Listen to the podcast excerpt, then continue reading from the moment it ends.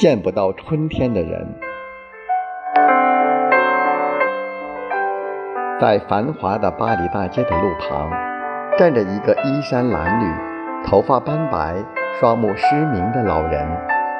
他不像其他乞丐那样伸手向过路行人乞讨，而是在身旁立一块木牌，上面写着：“我什么也看不见。”街上过往的行人很多。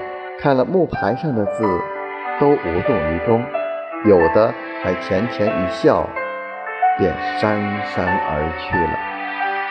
这天中午，法国著名诗人让·比浩勒也经过这里，他看看木牌上的字，问盲老人：“老人家，今天上午有人给您钱吗？”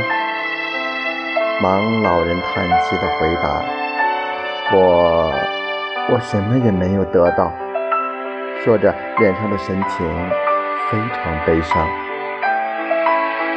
让比浩勒听了，拿起笔，悄悄地在那行字的前面添上了“春天到了，可是”几个字，就匆匆地离开了。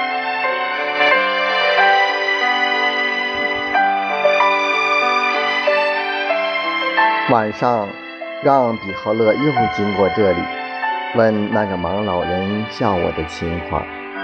盲老人笑着回答说：“先生，不知为什么下午给我钱的人多极了。”让比浩勒听了，摸着胡子满意的笑了。春天到了，可是我什么也看不见。这富有诗意的语言。产生这么大的作用，就在于它有非常浓厚的感情色彩。是的，春天是美好的，那蓝天白云，那绿树红花，那莺歌燕舞，那流水人家，怎么不叫人陶醉呢？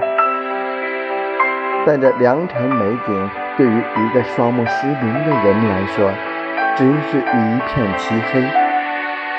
当人们想到这个盲老人一生中竟连万紫千红的春天都不曾看到，怎能不对他产生同情之心呢？